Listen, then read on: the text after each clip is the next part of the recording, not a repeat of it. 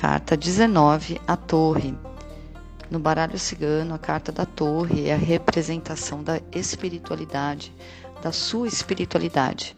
Em algumas situações, ela pode estar significando o individualismo excessivo, você se fechando demais para uma determinada situação.